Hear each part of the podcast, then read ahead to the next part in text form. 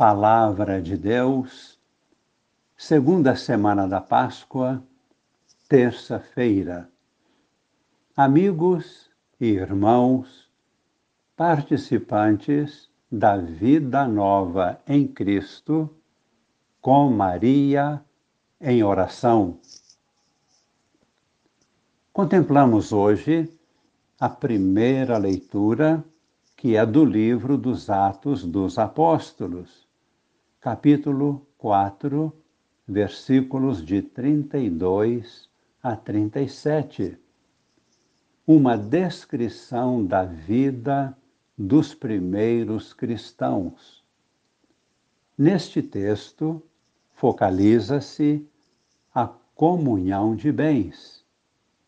Assim lemos nos versículos 32 e 33 a multidão dos fiéis era um só coração e uma só alma. Ninguém considerava como próprias as coisas que possuía, mas tudo entre eles era posto em comum.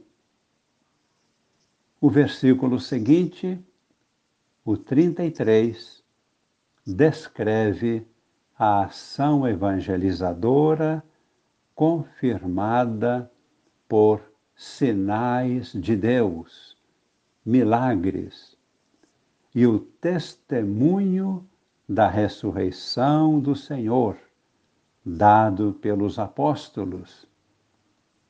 Assim lemos, com grandes sinais de poder os apóstolos davam testemunho da ressurreição do Senhor Jesus. E os fiéis eram estimados por todos. Segue agora a descrição da comunhão de bens, real e efetiva. Vemos no versículo 34, entre eles ninguém passava necessidade, pois aqueles que possuíam terras ou casas vendiam-nas, levavam o dinheiro e o colocavam aos pés dos apóstolos. Depois era distribuído conforme a necessidade de cada um. Observamos quatro aspectos importantes. Primeiro, a própria partilha dos bens, proveniente da fé em Jesus Cristo, o Salvador,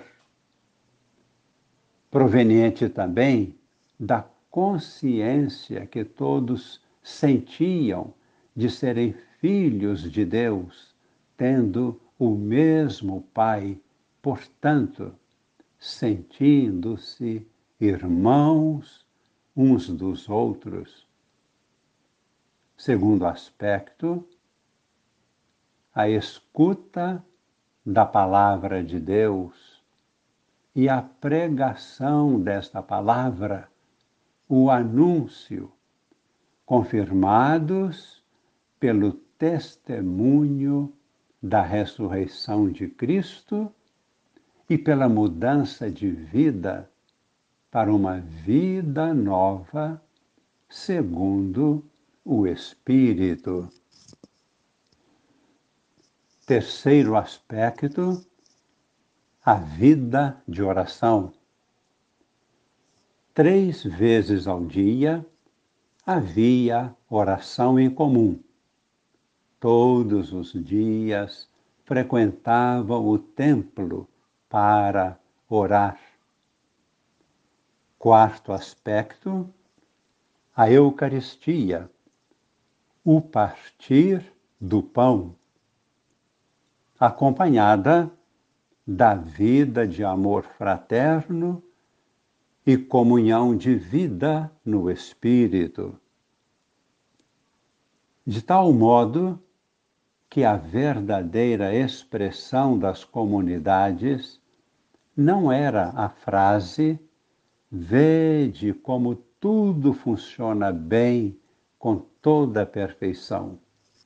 Nada disto.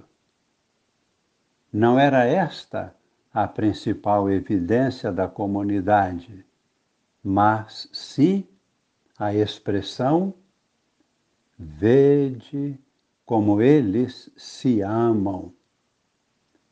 E esta frase, esta expressão, era pronunciada por aqueles que estavam fora, até mesmo pelos pagãos, pois estavam impactados com o testemunho do amor. No Evangelho de hoje, que é de São João, capítulo 3, versículos de 7 a 15, prosseguimos a contemplação do diálogo de Jesus com Nicodemos.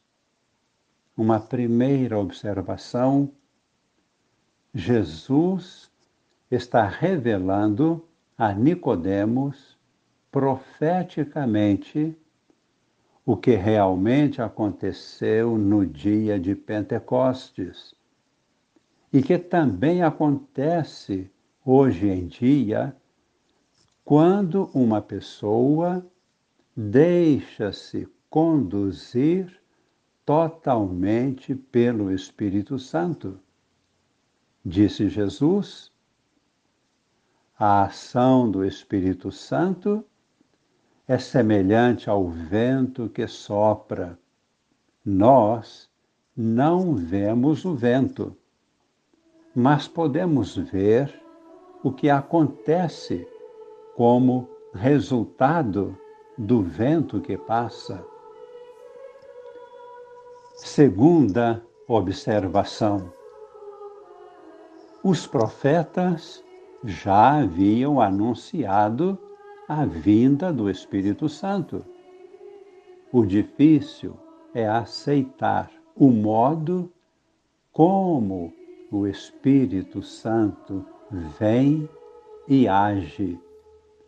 Muitas vezes começando por um processo de morte, uma destruição, uma purificação, para depois manifestar a vida nova, a realidade transformada.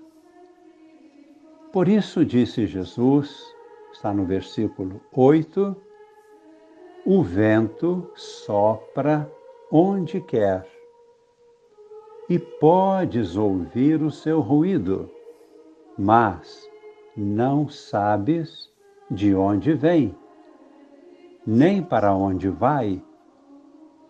Assim acontece a todo aquele que nasceu do Espírito.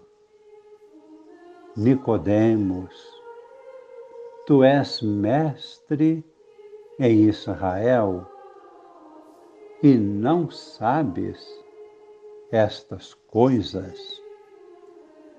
Rezemos Senhor, abrimos o nosso coração.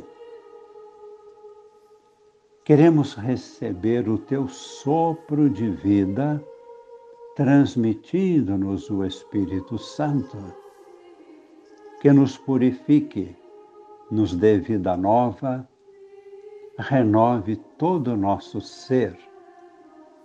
Que esta bênção chegue a todos nós a todas as nossas famílias, a toda a igreja, a todas as nações no mundo inteiro. E esta força do Espírito, esta bênção, permaneça para sempre.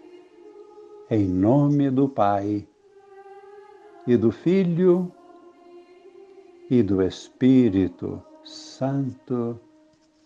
Amém.